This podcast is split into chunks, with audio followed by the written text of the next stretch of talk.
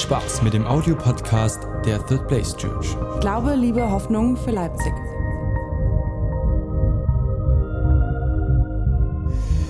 Wir befinden uns mitten in einer Predigtreihe, die sich da nennt From Dream to Destiny, vom Traum in die Bestimmung. Und es ist eine Predigtreihe, die uns, glaube ich, alle extrem bewegt. Ich habe äh, seit Wochen immer wieder interessante Gespräche. Ist so jetzt eine Predigtreihe, die nicht nur so Wohlfühl-Happy-Clappy ist. Uns wird das ja immer mal wieder von außerhalb so ein bisschen zugerufen, so ihr seid ja nur so eine Wohlfühlgemeinde, ihr predigt nur Gnade und nur, ja machen wir, weil Gnade ist das Zentrum, nur mal so als Nebenrandbemerkung. Oder ihr seid so happy, clappy, ist alles immer schön und alle klatschen immer und sehen gut aus. Ja, wir sehen gut aus, da können wir nichts für, so hat uns der Herr geschaffen. Aber wir beschäftigen uns auch mit den Tatsachen mit dem Wort Gottes. Und das ist auch manchmal an manchen Stellen nicht so ganz bequem. Aber dennoch versuchen wir immer so zu predigen, dass jeder von uns ermutigt nach Hause geht. Tut mir leid an alle konservativen Christen, die sich den Podcast anhören. Bei uns ist das so, wir wollen Leute ermutigt nach Hause schicken, damit wir gehen. Weil wenn ich nach Hause gehe, mich beschissener fühle als vorher, werde ich mich nicht bewegen, sondern fühle mich einfach nur schlecht und suhl mich in meinem eigenen Mist. Okay?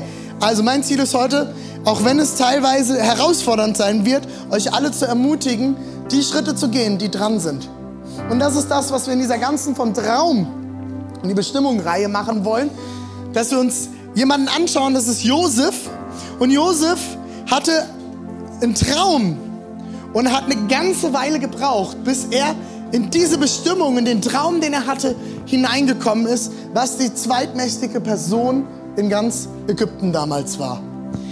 Dazwischen ist eine Zeit vergangen, wo er reifen musste, wo er durch bestimmte Dinge durchgehen musste. Wir nennen das Charaktertests, damit Gott ihn gebrauchen konnte. Und jetzt kommt's, Achtung, um sein gesamtes Volk Israel vor einer Hungersnot zu retten. Das war die Aufgabe von Josef. Aber es hat eine Weile gebraucht, bis er dahin kam. Ich will euch mit, mit euch heute anschauen und euch ermutigen, während der gesamten Predigt schon mal ein bisschen im Hinterkopf zu haben, was ist denn eigentlich meine Bestimmung? Vielleicht bist du, hörst du das erste Mal, dass du eine Bestimmung hast. Dann sage ich dir das jetzt zu. Ich bin davon überzeugt, dass du, wie du heute hier bist, ein göttliches Potenzial in dir trägst. Jeder Einzelne hat ein riesiges göttliches Potenzial. Vielleicht bist du nicht in einer Familie aufgewachsen, wo man dir das gesagt hat. Ich habe einen befreundeten Pastor aus Berlin, der ist, äh, er ist selber irre und der hat, also nicht irre da oben, sondern von der Land, so, Landsmann irre, also aus Irland für alle, die es immer noch nicht verstanden haben. Äh, er ist Ire und ähm, hat lange in Australien gelebt und er hat irgendwann mit seinem Team, es waren alle seine Leiter, waren so rund 100 Leute, sagt er, wer von euch ist auch Ire? Nee, ist in einer Go for it Kultur aufgewachsen. Go for it, mach es, du schaffst das, du kannst es hinkriegen. Keiner hat sich gemeldet. Kein einziger. Und das hat ihn damals zum Nachdenken gebracht, dass er gesagt hat, und jetzt erst recht müssen wir als Kirche eine Go for it Kultur aufbauen. Und das ist, was unserer Kirche auf dem Herzen liegt. Euer Potenzial zu sehen, das Gott in jeden einzelnen von uns hineingelegt hat, das zum Vorschein zu bringen und zum Tragen zu bringen.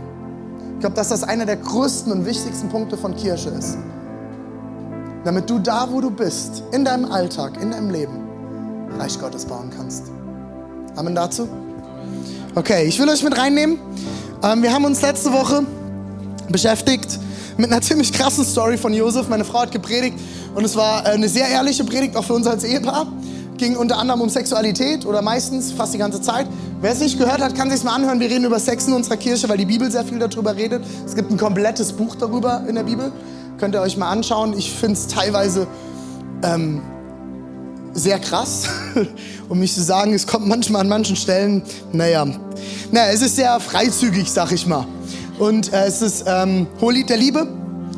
Ähm, wir glauben, dass es total zentral ist, ein wichtiges Thema und ein Geschenk von Gott ist. Und wir haben uns letzte Woche angeschaut, dass dieser Josef einer sehr, sehr krassen Situation ausgesetzt war, nenne ich es jetzt mal.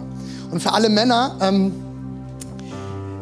unter uns, ähm, ich weiß nicht, ob wir das so hingekriegt hätten. Und zwar war Josef im Haus des zweitreichsten Mannes von Ägypten als, ähm, als Sklave. Und die Frau dieses Mannes war ziemlich spitz auf den. Und wenn du euch überlegst, der zweitreichste Mann im Reich Ägypten wird jetzt nicht äh, so irgendeine Nudel geheiratet haben. Entschuldigung, soll euch jetzt keiner auf den Schlips getreten fühlen, ihr seid alle wunderschön. Das war ein ziemlich heißes Gerät. Und das war jetzt politisch unkorrekt, tut mir leid. Aber die war ziemlich heiß. Weil der konnte sie alle haben. Zu dieser Zeit. Das heißt, diese Wahnsinnsfrau, nenne ich sie jetzt einfach mal, kommt auf Josef zu, tagtäglich wird es beschrieben, und sagt, na, wie wäre es mit uns zwei? Mein Mann ist gerade nicht da, jetzt so hier. Weiß schon Bescheid? Und Josef hat immer gesagt, nein. Und ich weiß nicht, wer von euch Frauen auch so eine Frau ist, die weiß, was sie will. Ja? Ich weiß nicht, welche Geschosse ihr auffahren würdet, wenn euer Angebeteter es nicht will. Ich glaube, die hat einige Register gezogen. Die Bibel sagt uns da nichts Konkretes, aber ich glaube, die hat einige Register gezogen. Und Josef hat immer konstant Nein gesagt. Jetzt könnt ihr euch natürlich auch vorstellen, wie es dieser Frau ging, wenn du ständig abgelehnt wirst, sexuell. Wir wollen gemeinsam lesen, was passierte. Wir schauen zusammen rein in 1. Mose 39, 11 bis 20. Wenn du mitschreiben willst, darfst du das gerne tun, analog oder digital auf dem Smartphone oder auf der Kreidetafel ist alles erlaubt. Ich warte noch auf die Bibelstelle. George, Dankeschön. Einmal kam Josef ins Haus, um wie gewöhnlich seine Arbeit zu tun. Von den Sklaven war gerade niemand anwesend. Perfekter Moment. Da packte sie ihm am Gewand. Komm mit mir ins Bett, drängte sie. Eindeutig, relativ klar.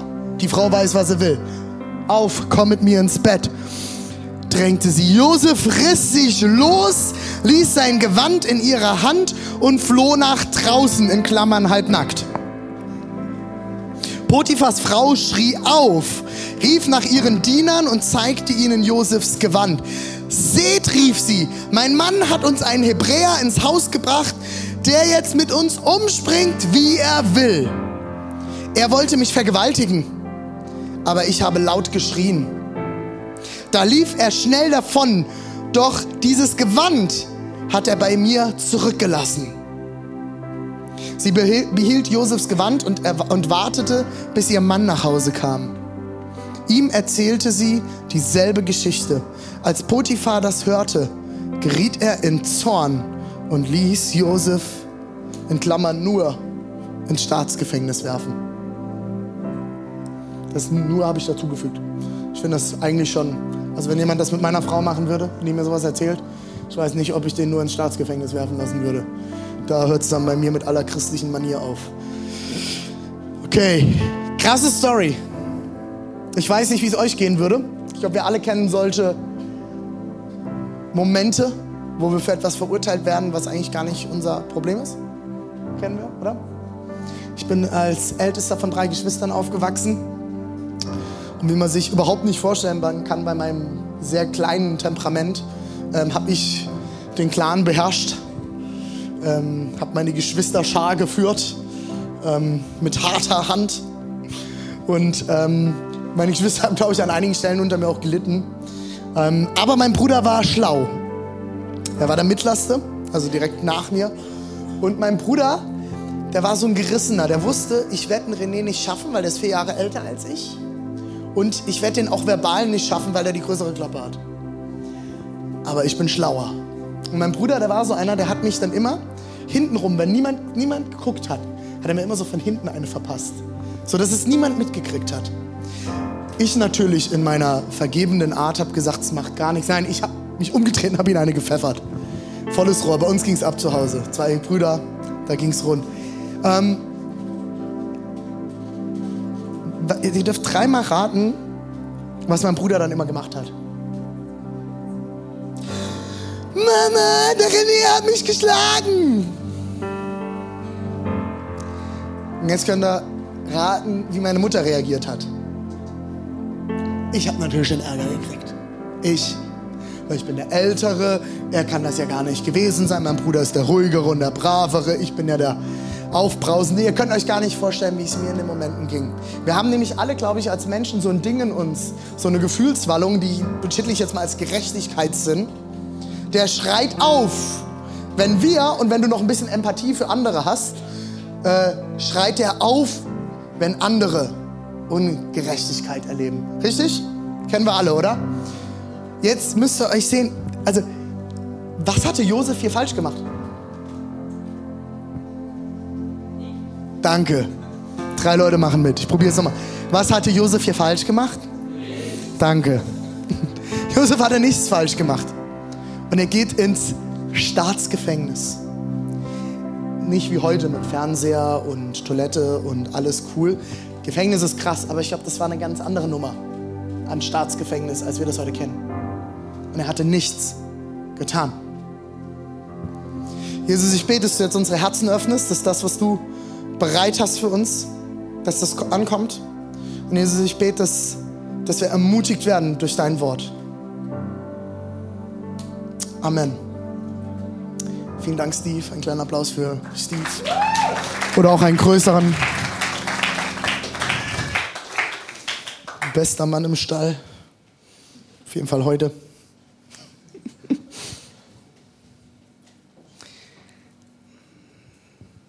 Nichts hat er getan und kriegt ziemlich auf die Mütze.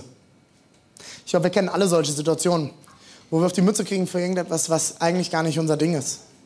Wo wir immer wieder gegen dieselbe Wand laufen, vielleicht sogar, und auf die Mütze kriegen wir denken, wir können nichts dafür. Ja, mein Schatz, das ist meine Tochter. Lina, alles gut? Alles gut. Ich habe eine krasse Aussage und ich werde euch gleich erklären, was ich damit meine. Ähm, Aberglaube macht frei. Alle Christen denken sich jetzt schon, uh, Aberglaube, da habe ich aber was anderes gelernt. Ist richtig. Ich meine einen ganz anderen Aberglaube. Es geht mir nicht um den Aberglaube, dass du die richtigen äh, Fußballschuhe anhast, mit denen du immer gewinnst. Und wenn du diese Fußballschuhe nicht anhast, dann verlierst du. Oder dass du einen bestimmten Stein immer in der Hosentasche trägst, ja gerade so modern. So Steine haben bestimmte Energien und wenn ich die in meiner Hosentasche habe, dann gelingt alles und äh, so verschiedenste andere esoterische, abergläubischen Mist. Brauchen wir nicht, glaube ich, ist die Bibel sogar sehr klar, dass das eigentlich Sünde ist. Ich meine einen ganz anderen Aberglaube, wenn ich den nächsten Vers mal sehen könnte. Ich glaube, Aberglaube macht frei, wenn der Vers kommt. Aber der Herr, kriegt das, versteht ihr es? Das war ein Witz, Aberglaube, aber der Herr, thanks man. Come on. Aber der Herr war auf Josefs Seite und sorgte dafür. Immer wenn, wenn ihr in Situationen kommt, wie ich sie vorhin beschrieben hat, denkt mal an diesen Aberglaube. Aber der Herr. Wir haben einen Aberglaube ganz oft in Richtung, aber ich arme Wurst. Aber ich bin's doch immer aber ich bin immer schuld. Aber mir geht's doch schon so schlecht. Aber warum muss ich denn jetzt ins Gefängnis? Aber warum? Ich glaube, es gibt einen Aberglaube, der frei macht. Und das ist das Erste, was ihr euch aufschreiben könnt. Aber der Herr. In diesen Situationen sich zu erinnern an, aber der Herr ist mit mir. Woher weiß ich das, weil es niedergeschrieben ist? Das Wort Gottes sagt es uns ganz klar. Der Herr ist mit dir. Alle Dinge werden denen zu Besten dienen, die Gott lieben. Aber der Herr ist mit dir. Das ist der Unterschied, den Josef erlebt. Und jetzt pass auf, was dieser Aberglaube mit Josef macht. Und das ist der Wahnsinn. Die, die die letzten Wochen schon mit dabei waren oder sich den Podcast angehört haben, wissen genau, ähm, was ich jetzt anspiele. Aber der Herr war auf Josefs Seite und sorgte dafür, Achtung, dass der Gefängnisverwalter ihm wohlgesinnt war. Josef wurde zum Aufseher über die Gefangenen ernannt, obwohl er Potiphas Frau angeblich vergewaltigt hätte. Wird er zum Aufseher der Gefangenen ernannt. Er war nun verantwortlich für alles, was im Gefängnis geschah. Der Verwalter brauchte sich um nichts mehr zu kümmern. Den Satz kennen wir schon, ne? Zweite Predigt. Wenn du sie nicht gehört hast, solltest du sie dir anhören. Der Erfolgstest. Alles gelang Josef. Alles. Ich habe damals gesagt, ich habe ich hab noch nachgeguckt, im Bericht steht wirklich alles. Alles meint hier alles. Alles gelang ihm. Der Verwalter brauchte sich um nichts mehr zu kümmern. Er vertraute Josef völlig, weil er sah, dass der Herr ihm half und ihm Erfolg schenkte. Also Josef kommt in den Knast und selbst hier, Leute, das ist der Wahnsinn, selbst hier, weil er Gott im Herzen hat und diesen Aber der Herr im Hinterkopf hat, gelang ihm alles und er wurde sogar Aufseher über alle Gefangenen. Gott will, dass du alles, was du hast, einsetzt, dass Menschen Gott kennenlernen und ihr göttliches Potenzial entfalten. Der erste Schritt ist, dass du dein eigenes Potenzial entfaltest. Der zweite Schritt ist, dass du Menschen hilfst, ihr Potenzial zu entfalten. Ich glaube, dass das unsere Aufgabe hier im Leben ist. Da, wo du bist, göttliches Potenzial in Menschen zu sehen und das hervorzuheben. Wir leben leider in einer Kultur, wo genau das Gegenteil passiert. In Amerika sieht es ein bisschen anders aus. Die Amis haben eine ziemlich krasse Ermutigungskultur. Es gibt, es gibt so eine Story, wo zwei äh, Schulklassen, eine deutsche und eine amerikanische, mussten ein Bild malen. Das war so Grundschulalter. Und die deutsche Schulklasse, also sie haben beide dasselbe Bild, eine Sonne und hin und her malen sollen. Und ähm, danach mussten beide Schulklassen eine Feedbackrunde machen. In der deutschen Schulklasse haben, kam ein Bild nach vorne, also und äh, die Kinder haben angefangen, alles aufzuzählen, was schlecht war. Ja, da kannst du noch besser werden und das und hier und dort. Ja, und, und dann ganz am Ende, ja, die Sonne ist eigentlich ganz gut geraten. Deswegen haben wir auch Audi, Porsche, BMW und Mercedes. Mal kurz als Seitenbemerkung. In der amerikanischen Schule, die Kinder fingen an, wow, die Sonne ist ja der Wahnsinn. Und dann kam ganz lange nichts und dann wurden ein paar Kleinigkeiten aufgezählt. In Klammern, deswegen haben die Chevrolet, Dodge und so weiter. Also, ich will das nur hervorheben, es hat auch seinen Vorteil, dass wir kritisch sind als Deutsche. Das Problem, was wir dort haben, ist, dass wir ganz schnell das verlieren, aus dem Auge verlieren, was das Gute ist. Was das Potenzial ist, das Gott in dich hineingelegt hat. Das Potenzial, was Gott in den anderen gegenüber von dir ins Herz gelegt hat. Und ich glaube, dass Josef genau auf diesem Kurs war. Ich glaube, wir kennen alle solche inneren Gefängniszeiten, wo uns die Dinge nicht gelingen und wo wir uns eigentlich allein im Stich gelassen und nicht gut fühlen. Ich habe euch einen Vers mitgebracht aus dem Römer 5, Vers 3 bis 4.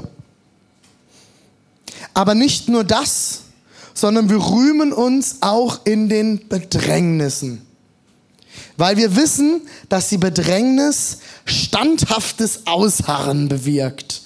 Das standhafte Ausharren aber Bewährung, die Bewährung aber Hoffnung. Ich lese es nochmal mit euch, weil es ein bisschen schwieriges Deutsch ist. Ähm, aber nicht nur das, sondern wir rühmen, wir feiern also auch in den Bedrängnissen. Weil wir wissen, dass die Bedrängnis standhaftes Ausharren, also Geduld, ich harre standhaft aus, ich bekomme Geduld, bewirkt. Das standhafte Ausharren, die Geduld aber wird eine Bewährung hervorbringen und diese Bewährung aber Hoffnung.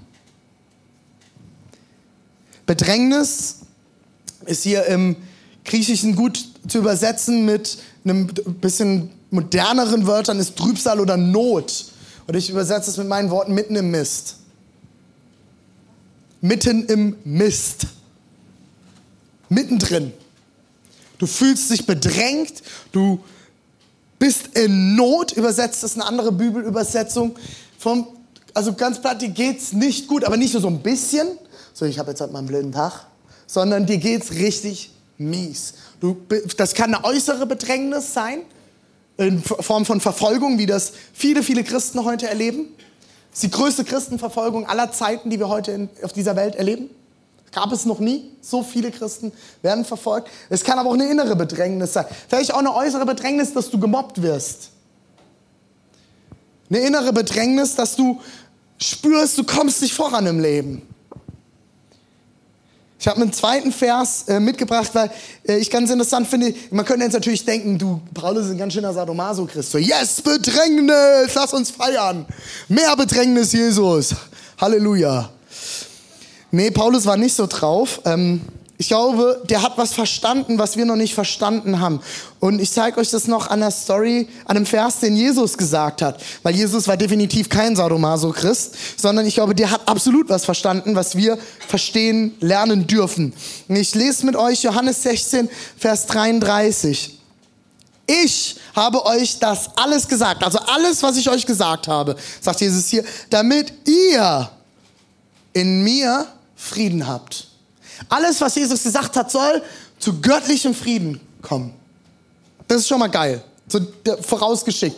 Alles, was ich euch gesagt habe, ist dafür da, in göttlichen Frieden hineinzukommen. Ein tiefer Frieden, der größer ist als alles andere. In der Welt werdet ihr hart bedrängt. Doch ihr braucht euch nicht zu fürchten. Ich habe die Welt besiegt. Und das ist etwas, was Paulus erkannt hat. Das ist wieder dieser, aber Gott hat die Welt besiegt. In all meiner Bedrängnis. Und das, Leute, das wird am Ende, werde ich da nochmal drauf, schaue ich nicht auf mich, sondern auf Gott. Denn er hat die Welt besiegt. Er kämpft für mich und für dich und für dich und für dich. Er ist der, der kämpft. Die Bibel sagt, wir kämpfen nicht gegen Fleisch und Blut, sondern Mächte der Finsternis. Er ist der, der für uns kämpft. Das heißt nicht, dass es leicht ist. Die Bibel sagt an keiner Stelle, wenn du Jesus annimmst, wenn du an Gott glaubst, wird alles super. Dann geht es dir immer brillant, dann wirst du dich immer gut fühlen, wenn du morgens aufstehst. Dann schaust du jeden Morgen ins Spiel und denkst, Halleluja, sehe ich heute wieder gut aus. Lass uns das Werk des Herrn tun. Das sagt die Bibel an keiner Stelle. Die Bibel spricht davon, in der Welt werdet ihr hart bedrängt. Und das kennen wir alle. Leute, ihr braucht nicht um Bedrängnis zu beten, die Bedrängnis wird euch finden. Und das kennen wir alle. Egal wie arm oder reich du bist. Du auf den Seychellen lebst und Millionen hast, wenn du arm wie die Kirchenmaus bist, wenn du in Afrika lebst und nicht hast, egal wie gut du aussiehst oder wie nicht so gut du vielleicht aussiehst. Oder vielleicht denkst, dass du nicht so gut aussiehst. Egal wie dünn, wie dick, egal wo du stehst, egal wo du in der Karriereleiter stehst, Bedrängnis wird dich finden.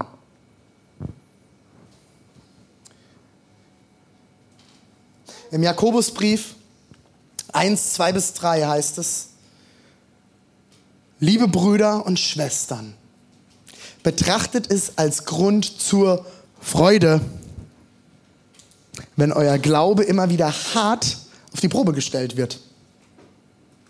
Denn durch solche Bewährungsproben wird euer Glaube fest und Achtung, unerschütterlich. Leute, das ist Hardcore. Jakobusbrief ist gerade in der evangelischen Welt ganz lange nicht so beliebt gewesen, weil Luther damals ganz stark mit dem Brief gekämpft hat, aus seiner Historie heraus auch. Und er war sogar so weit, dass er den Jakobusbrief aus dem Neuen Testament eine Zeit lang rausschmeißen wollte. Zum Glück ist er heute noch drin, weil ich glaube, dass da eine so tiefe Wahrheit drin steckt, dass wir lernen müssen, uns zu freuen, wenn wir in Bedrängnis geraten. Weil Bedrängnis bedeutet, ich kann meinen Glauben festigen und unerschütterlich werden lassen. Aber Gott ist doch da. Aber Gott hat doch etwas vor. In Zeiten der Bedrängnis will Gott unseren Charakter verändern. Ich habe euch dazu eine kleine Formel mitgebracht mit zwei, drei Bildern. Könnte ich das erste Bild dazu bekommen? Bedrängnis passiert, okay? So wie es in den Versen heißt, wir werden, wir werden hart bedrängt, wir leben in Bedrängnis. Daraus folgt Geduld. Oh, jetzt noch so ein Ding. Jetzt auch noch Geduld. Daraus folgt Charakter. Und daraus folgt Hoffnung. Wenn wir in Bedrängnis geraten und uns auf das einladen, was, einlassen, was Gott tut, wird Geduld in uns groß werden. Beziehungsweise brauchen wir auch an vielen Stellen Geduld. Das werde ich euch gleich noch aufzeigen.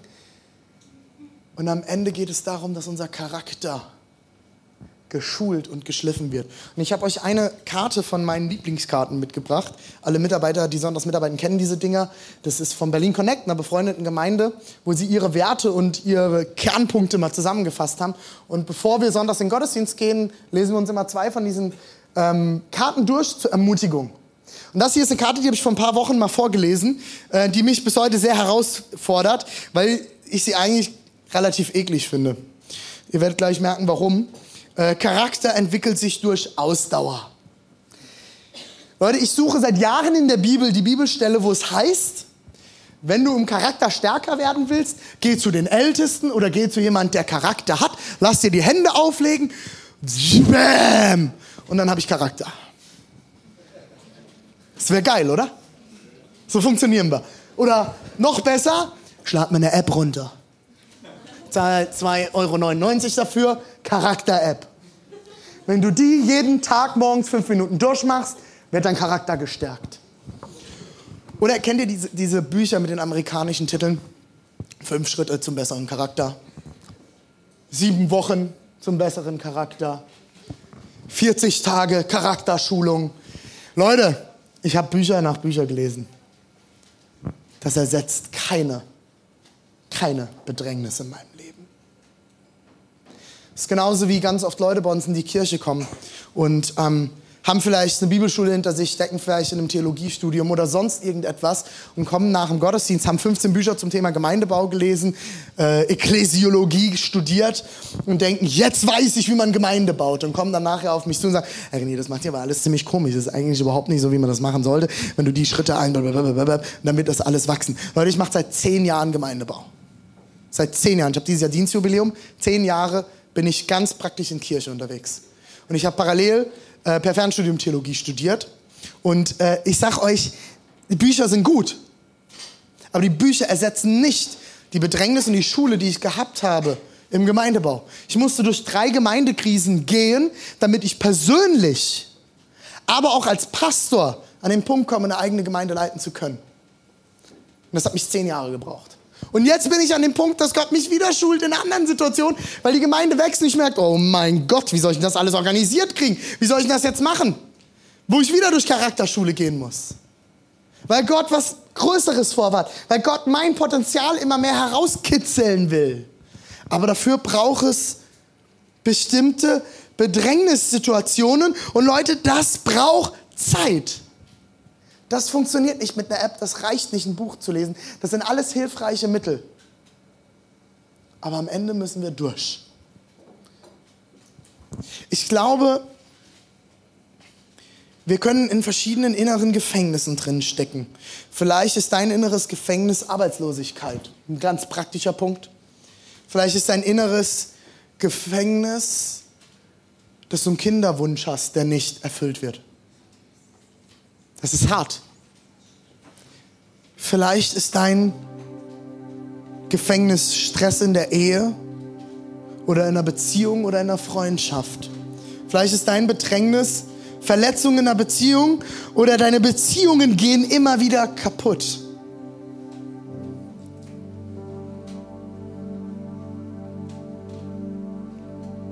Es gibt diese eine Werbung, da heißt es, wenn es mal wieder länger dauert, schnappt dir einen Snickers. Ich will euch ein bisschen ermutigen, wie es manchen Männern in der Bibel ging. Josef hat 13 Jahre gebraucht zwischen Traum und Bestimmung. 13 Jahre. Paulus ging 13 Jahre in die Schule in einer anderen Gemeinde, bevor er in den eigenen Dienst ging. David brauchte 13 Jahre, als schon gesalbter, von Gott gesalbter König, bis Saulus weg war, äh, Saul weg war und er endlich König von Israel wird. Vielleicht denkst du dir jetzt, oh, ich stecke sogar schon länger drin. Oder vielleicht denkst du, ach du meine Güte, 13 Jahre, das ist ja, so alt bin ich ja gerade erst. Oder gestern noch gewesen. Ich mache euch ein bisschen mehr Mut. Abraham hat 25 Jahre gebraucht. Und Mose, Achtung, sogar 40. Und jetzt kommt die größte Ermutigung, Leute. Ein Großteil des Volk Israels hat nie seine Bestimmung gesehen. Sie sind 40 Jahre durch die Wüste gewandert, wo sie eigentlich viel, viel kürzer hätten brauchen können. Warum haben viele nicht ihre Bestimmung gesehen, nicht das Land einnehmen können? Nicht nach 13, 25 und auch nicht nach 40 Jahren, weil sie ihre Lernprozesse nicht annahmen. Oh, das Volk Israel, wenn ich das auserwählte Volk wäre, dann würde mir das nicht passieren. Hallo, die hatten doch den Mose, der hat ganz klar, ganz klar als Mann Gottes gesprochen. Wie oft stehst du in Situationen und du hörst eigentlich die Stimme Gottes. Du hast Leute, die dir die richtigen Sachen sagen, aber du kriegst es trotzdem nicht hin. Alles in dir streikt. Du fühlst dich ungerecht von Gott behandelt. Ich hatte das, als ich ins Burnout gerasselt bin, nach meiner dritten Gemeindekrise. Ich saß in meinem Zimmer und ich habe Elia gelesen. Und es das heißt, dass Elia dort in der Höhle saß, nachdem er einen krassen Dienst getan hat. Der hat absolut krasse Zeichen und Wunder erlebt. Und er sitzt in dieser Höhle und er sagt zu Gott, Gott, mach dein Ding alleine. Ich habe ich hab jahrelang habe ich dir gedient und jetzt sitze ich hier und sie trachten mir nach dem Leben und reißen deine Altäre nieder. So habe ich mich gefühlt. Ich habe jahrelang habe ich mir den Hintern aufgerissen. Sorry für den Ausdruck, aber so habe ich mich gefühlt für Gott und habe Ministry gemacht. Ich habe ich hab gesehen, wie zig Jugendliche sich bekehrt haben. Ich habe gesehen, eine, eine Studentenarbeit, die von ein, in einem Jahr auf 100 Leute gewachsen ist, wo Leute ermutigt wurden, gewachsen sind. Und ich habe vor Gott gesessen. Und jetzt kann ich nicht mehr. Jetzt bin ich am Ende.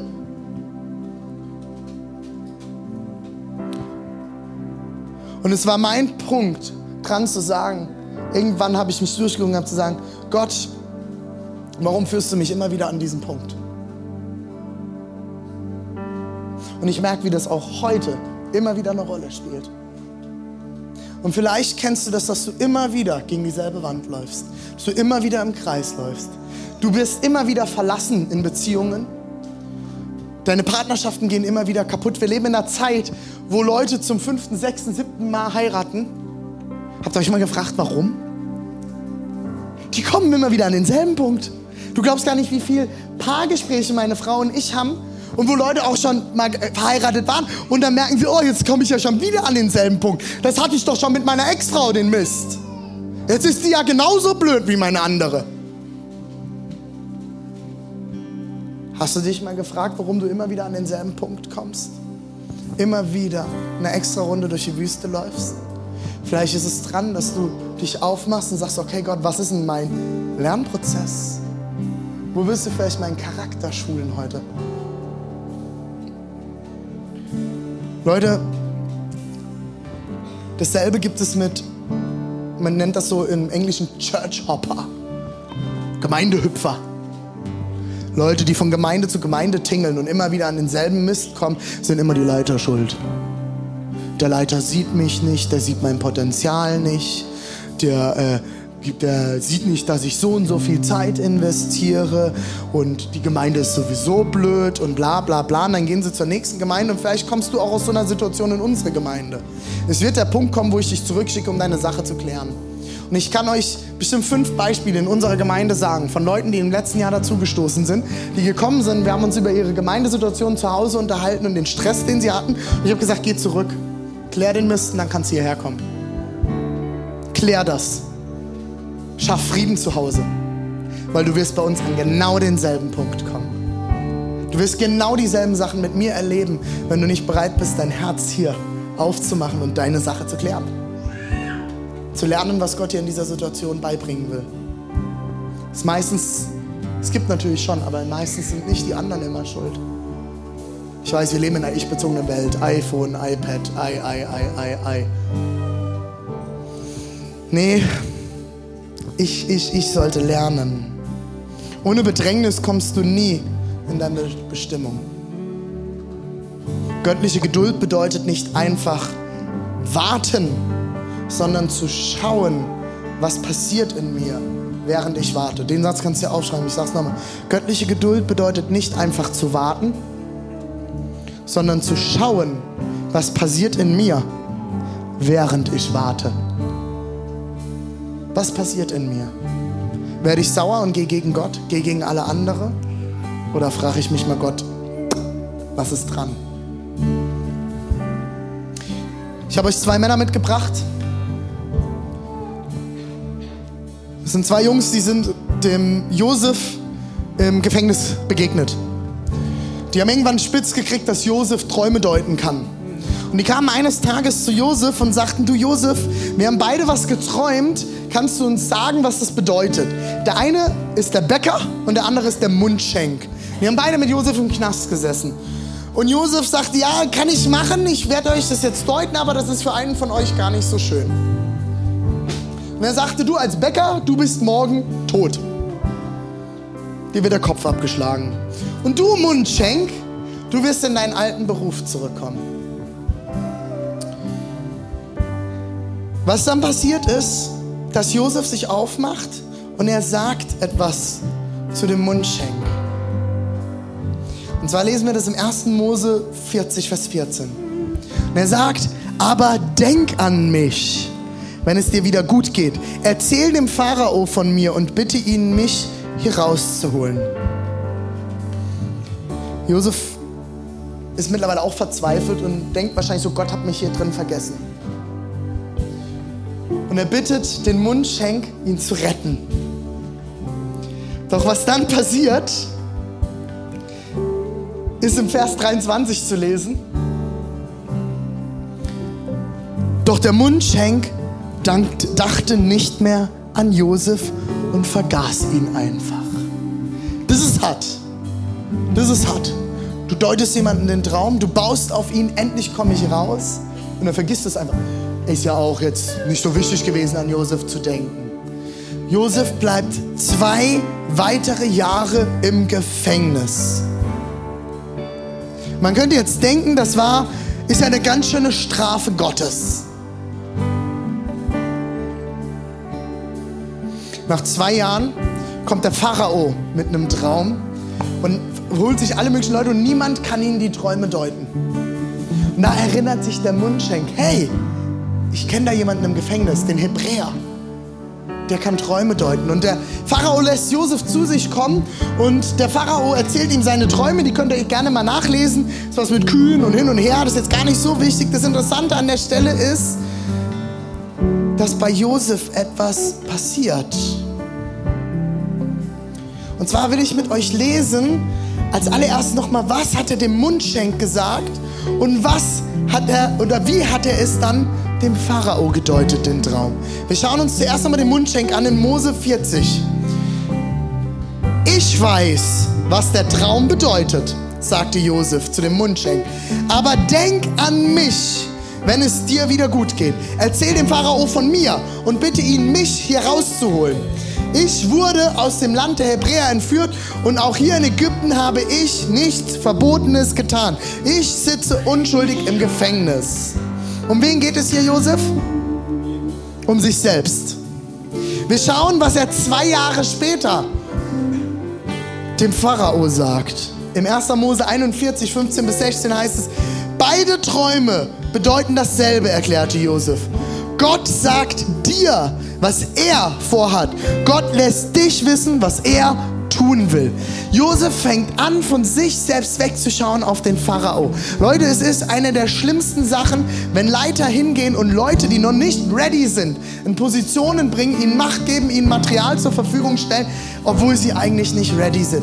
Weil, weil sie charakterlich noch, charakterlich noch nicht ready sind. Ich habe das in der ersten Celebration schon erzählt. Wollt ihr wissen, wie wir Leiter aussuchen in unserer Gemeinde?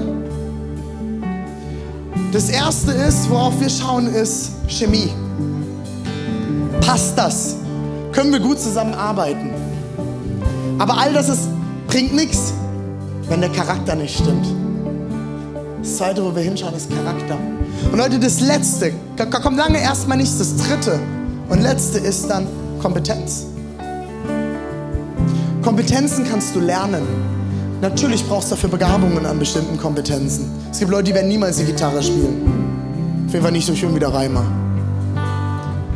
Aber Reimer ist auch sehr musikalisch begabt. Kids and Beards. Könnt ihr mal googeln. Tolle Band. So ein bisschen Suicide Pop. wenn ihr euch mal wieder scheiße fühlen wollt. Nein, die machen super Mucke. Reimer ist total begabt. Und es braucht die Begabung, damit er das so spielen kann, wie er kann.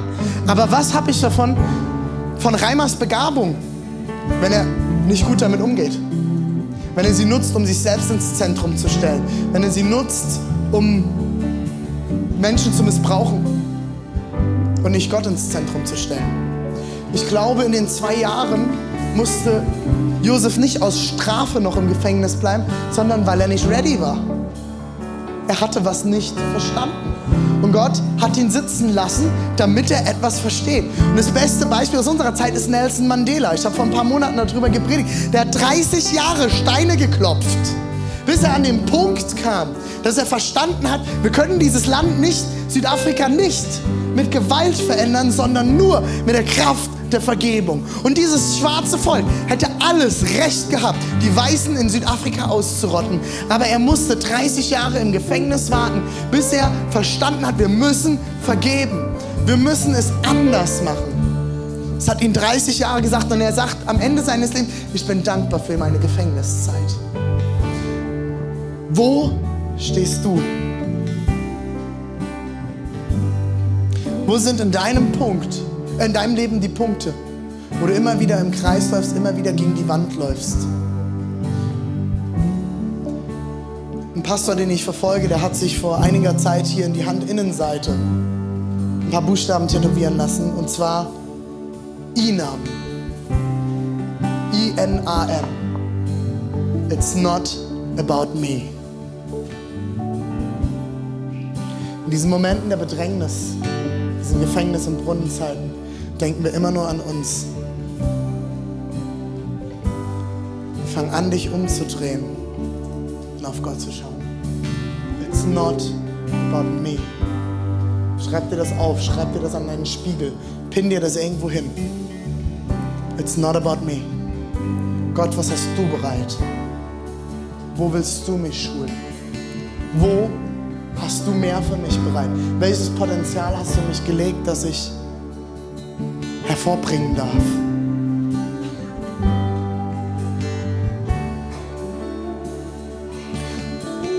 Der große Satz, der uns aus den Brunnenzeiten und aus den Gefängniszeiten rausholt, ist, Achtung, aus dem ganz bekannten Gebet, dein Wille geschehe. Und Leute, das ist manchmal hart. Das ist manchmal nicht einfach. Ich habe genug Seelsorgegespräche geführt, um zu wissen, in welchen Situationen Menschen sein können. Dein Wille geschehe. It's not about me. Lass uns gemeinsam aufstehen.